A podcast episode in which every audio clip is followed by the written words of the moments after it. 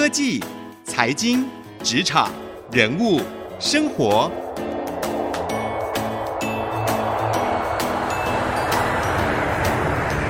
创意领航家。听众朋友您好，欢迎收听 IC 之音逐客广播 FM 九七点五创意领航家，我是主持人朱楚文。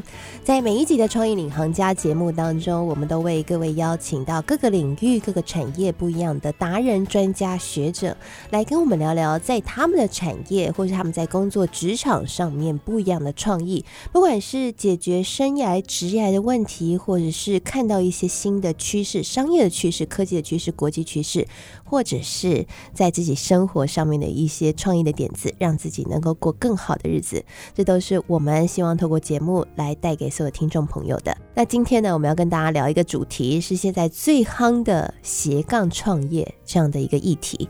越来越多的年轻人或者是中年人想要转职，希望可以开启自己不一样的斜杠身份，可以不再绑在办公室里面，拥有更自由、更有主控权的生活。然而看起来简单，却相对的不容易去做到。有许多人，他们已经突破了这些瓶颈，在这个方面已经有了自己一套的心法。今天呢，我们就要为各位邀请到这个领域的专家达人，来跟我们聊聊他自己的斜杠创业故事。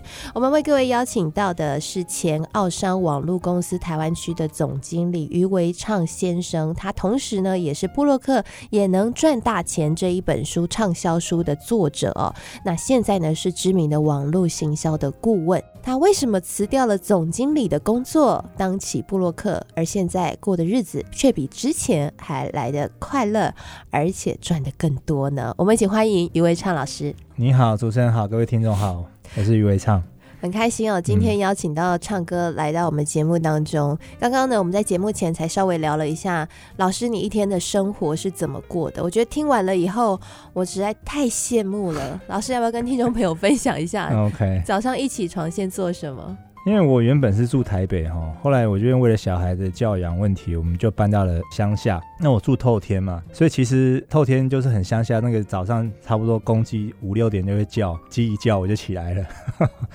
所以我差不多一天五点钟起床，然后我就开电脑看一看 email，呃，我会写点东西。每天早上八点钟，我会准时发一个有料电子报给我的一些订阅者。差不多八点钟，我信发出去以后，我一天最主要的工作就已经做完了。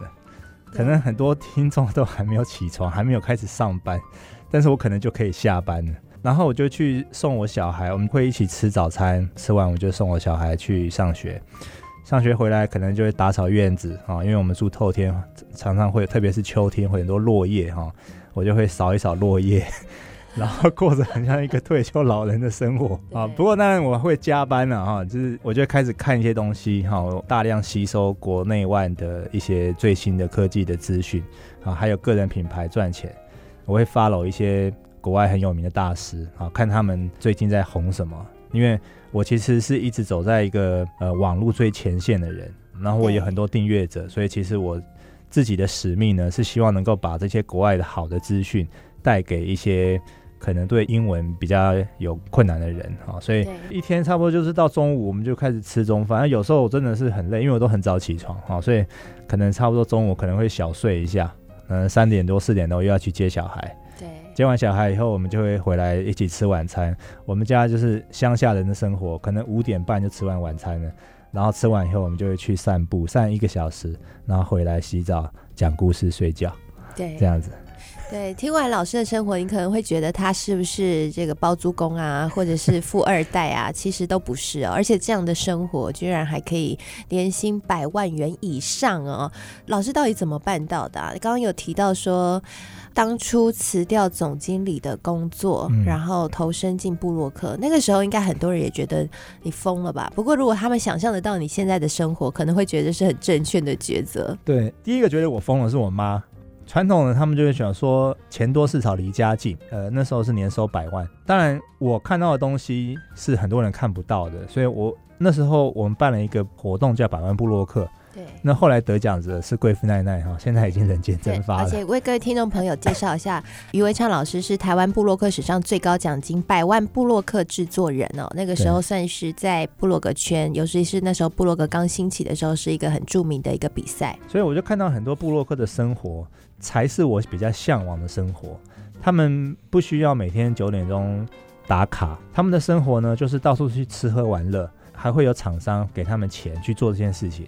那我就是后来认识了很多布洛克，我就去跟他们聊啊，我就去探听他们为什么可以过这样的生活。后来我就发现，哎，其实他们的肚子里面好像也都没有比我有料。那如果我去做他们的工作的话，我会不会做得比他们好，赚得比他们多呢？所以一开始会有这种想法的萌生。但是因为我是总经理嘛，而且我有房贷嘛，有小孩要养嘛，所以我不可能说马上就断了这个金源哈。后来我就想了很久，直到有一天，这个我小孩一两岁吧，哈，我就早上去上班，他就抱着我的小腿说：“爸爸不要拜拜哈。”就是他就不太会说话。后来我就想说，对啊，为什么我做网络的，我还要每天进办公室，然后去做我应该在任何地方随时随地都可以上班的一种工作方式？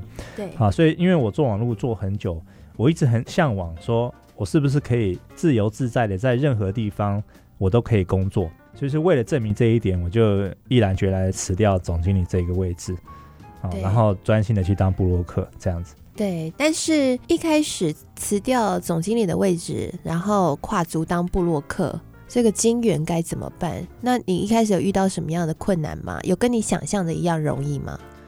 嗯，因为我那时候就已经出了一本书，叫《布洛克也能赚大钱》。对，这本书我已经写好了，那是二零零八年出的。有很多人看了这本书以后，按照书上的方法去做，然后就成功了。所以呢，我辞掉了总经理以后呢，我也去看我自己的书，跟我自己的书里面的方法去做，其实还蛮顺利的，蛮顺利。当然不是可能一开始就赚钱。记得当初头两年，我是每天更新部落格，连礼拜六、礼拜天都在写。当然写的东西可能就是一些。风花雪月很无聊的事情啊，可能我的巷口一家意大利面，我们去吃，我也把它记录下来。但是因为记录写东西是一种手感的培养，对，当你养成写作的习惯的时候，你就会越写越好，然后越写越快，然后你会发现，其实很多东西你写出来，你自以为会有很多人看的，结果并没有很多人看，然后你乱写的东西反而很多人看，好，所以。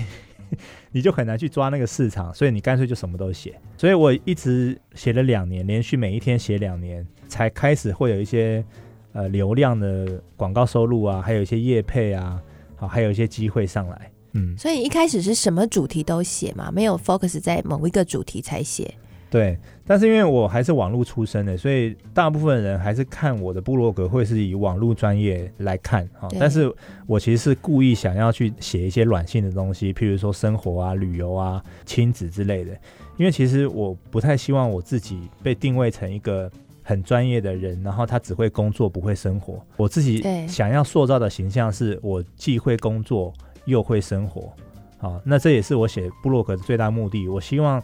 台湾有更多的工作者，他能够平衡工作跟生活，而不要一直投入在工作里面。是，嗯、所以因为很多人说这个写网络啊是小众市场，所以呢，如果主题一开始很多元的话，嗯，比较难把观众或读者留下。可是老师，你一开始却是采取这种量多然后大量齐发的策略啦。对，那你自己现在回头再做选择的话，你还是会这样做吗？我还是会这样做，那我也会鼓励我的学生这样做。呃，宁愿慢，但是要稳，会比一次冲很快，呃，来得好。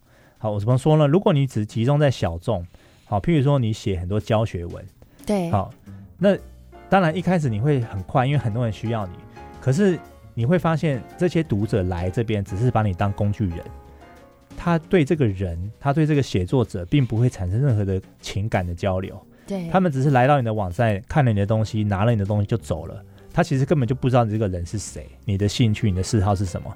所以我其实就是不希望我们在上面创作者，他就是一个工具人，跟一本工具书一样。我才会鼓励我的学生或是我自己，就是一定要把你自己这个人，把它变得更有灵魂，然后呃，让读者爱上你这个人，而不是爱上你的内容。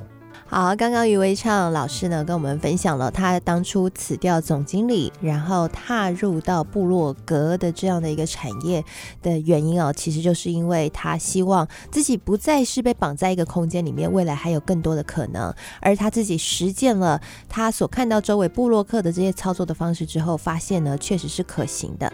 那到底这里面有什么样的一些美眉嘎嘎帮助老师可以很快的在部落格的这样的一个注意力经济当中可以获得观众以及读者的注意呢？甚至是后来可以把这些流量成功的变现，因为这也是相当难的。休息一下，广告回来，我们继续来请余伟昌老师分享。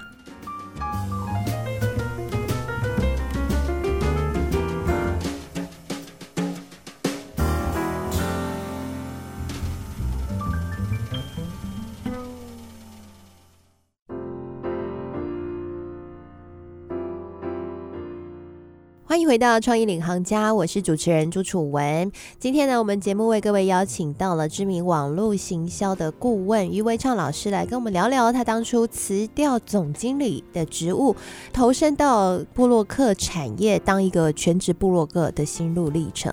那刚刚在上半集节目的时候，老师跟我们分享了自己当初为什么会这样做，而且发现这样做以后日子过得更好了。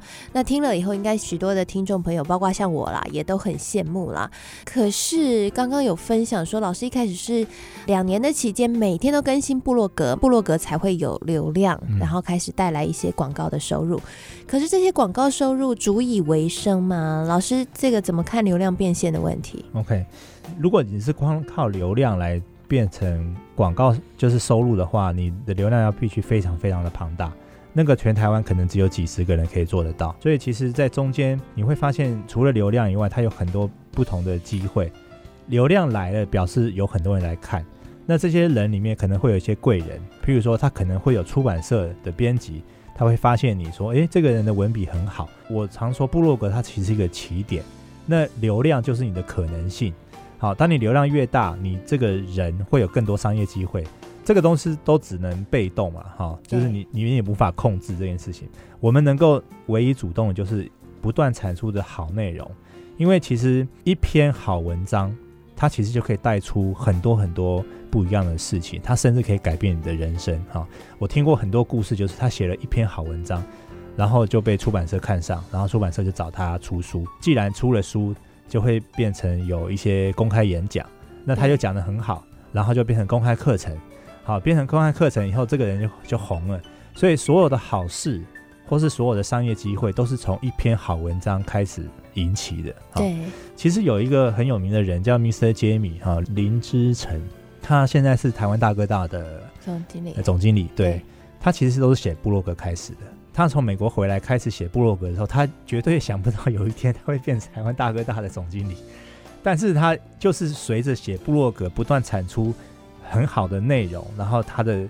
事业版图，或者是他的商业机会，他的能见度就变得更大，大家就会发现这个人哦，他很有料，很很厉害，所以就来找他合作。所以我觉得写部落格，呃，你们不能只是局限在于说我要创造很高的流量，其实不是，是你的产品、你的内容是不是能够足以让更多贵人发现？因为一旦有贵人发现，你的财富或者你的商业机会就不知道从何而来。啊，是我们常常听到很多成功人士，他说你问他成功的秘诀是什么，他就会说是运气好。但是 运气好是什么？运气好就是说他做了很多很多事情，然后有一个事情中了，但他因为他做了太多事情，他也不知道他是哪个事情中了，所以他觉得他运气好。对，大概意思就是这样。如果你写了一千篇文章，每一篇文章都非常棒的话，这一千篇文章它就像种子一样，它总会有长出很好的。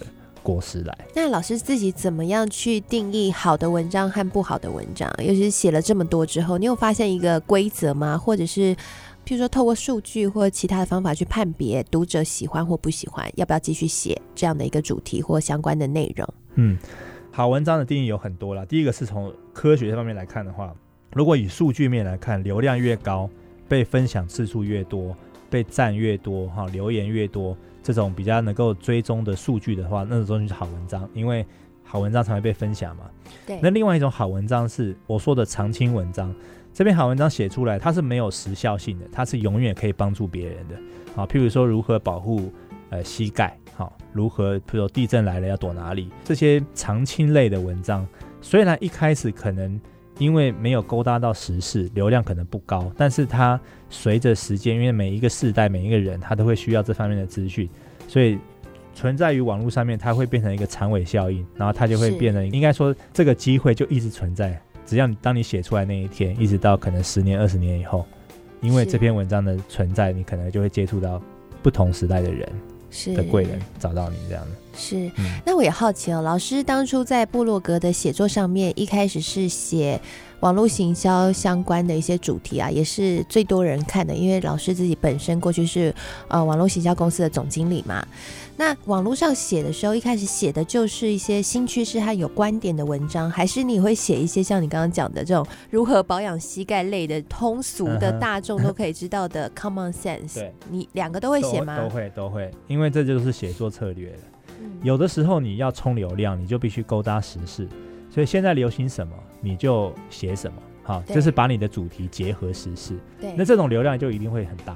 好，可是。有时候你是为了流量而写，那你又不能每次都为了流量而写，你自己的良心也会说不过去。对，所以有时候你会去写一些你很想写的东西，但是你其实在写之前就知道这个东西可能不会有太多人看的，可是你就是会很想把它写出来。所以其实我会拿捏，就是它各种类型的文章都会有。那你有算一个比重吗？因为你还会写自己的出去玩啊，或者是生活啊，那你怎么去比重？而且我发现老师布洛格还有很多心灵成长的文章，对对对，其实真的蛮广泛多元。你怎么去拿捏这个写作的比重？还是凭当天睡醒的时候的心情？嗯，也也没有，因为我其实电脑里面有很多资料夹，这些资料夹都是按照大分类去分。然后每次当我看到什么东西，我觉得很适合变成一篇文章，我就会把它放到相关的资料夹里面。所以其实我的电脑里面有很多代写文章，好，或者是未完成半成品啊。对，有时候也是看心情啊。然后有时候，譬如说政治，我也会写一些政治的东西。好，那有时候就是你看到某一个新闻，突然很生气，你就突然很想要写。所以其实就都不一定，嗯。不过大致上还是会有一个写作策略，就是我有个清单，然后如果都没有任何突发事件，就是没没有任何心情浮动的时候，我就会用那个清单上面开始一个一个把它写出来。是，那通常这个清单呢，通常都是一些去解决网友的问题的啊，因为我们在写文章的时候，最好的文章就是去具体的解决网友的问题，所以其实我会收集很多我的学生的问题，然后我就会一一的把他们写成文章，因为有些问题一个人问、两个人问、十个人问、二十个人问，你干脆把它写成文章好了。所以你也不担心写这个问题，可能其他的原本喜欢看你旅游记的网友，他们看了会觉得很傻眼。那你写旅游的时候也不会担心，喜欢看你网络行销的朋友会觉得很傻眼。对，这个就是我自己网站比较特别的地方，就是我又写专业，又写生活，又写硬的，又写软的。所以我其实有一派妈妈们哈，很喜欢看我写旅游的东西，他们都会跟我的行程去玩。然后我有一派是部落客，喜欢看我写部落格的一些干货啊，一些诀窍。我有一派呢是中小企业的老板。可能是电商，他比较喜欢看我一些国外的趋势，所以其实我的读者哈，真的是很多很多不同的分类。但是这个有好有坏哈，我先讲坏处，坏处就是厂商会觉得你这个部落格定位不清，你是专业，你是网络类还是旅游类？好，所以我可能接不到什么很多案子，这是坏处。但是这个坏处我可以接受，我觉得好处是这样，我一直在塑造我自己的个人品牌，品牌就是要有灵魂。那灵魂就是要跟别人不太一样，所以我不喜欢把我自己的东西当做一个工具书，你们来看了以后，然后拿了就走。所以我写了很多东西。当你爱上我的人的时候呢，你就会爱上我写的所有东西。这样的粉丝哈，才是彻底投入我的世界的粉丝。那如果我们以商业角度来看这件事情的话，当他已经彻底投入我的世界的时候，我说什么，我卖什么，我推销什么，他们其实都会比较容易接受。是，老师其实也有一个很特殊的一个变现的九宫格，嗯，应该不止九宫格，有很多哈，就是因为 三十个的变现的方式，因为很多人在经营这个自媒体，以为会很容易，结果发现流量变现很难。嗯，但是老师，你那个时候其实一开始不只是靠着流量变现，对不对？嗯，其实你自己在教学生的时候也有提出，在经营这一块的时候，有很多种不一样的商业模式，是我们应该要发挥创意去开创的。非常非常多，呃，我列了三十种，但是我觉得世界变化那么快哈，一定会有人想出新的。那有时候赚钱的方式不是你想的，而是厂商想的，因为厂商比较商业，他们比较有商业思维哈，他们会觉得说，哇，这个人流量那么高，然后他的内容那么好，我的产品是不是可以让他来推销？所以厂商其实会捧着钱来找你，问你说可不可以帮他做这件事情。所以这个时候，也许创作者都还没有任何想要赚钱的意图哦，厂商就已经捧钱来找你了。赚钱这个是随着时间，随着每一个厂商、每一个商品的不同而去创造出新的赚钱方式的。那我们身为创作者，其实我们只要顾好我们的内容，然后拥有我们自己的始终的粉丝，就绝对不会怕没有钱赚。是，其实老师的偶像就是 Tim Ferriss，对不对？那个一周工作四小时的作者，这本书也非常的红，它被翻译成三十五国的语言。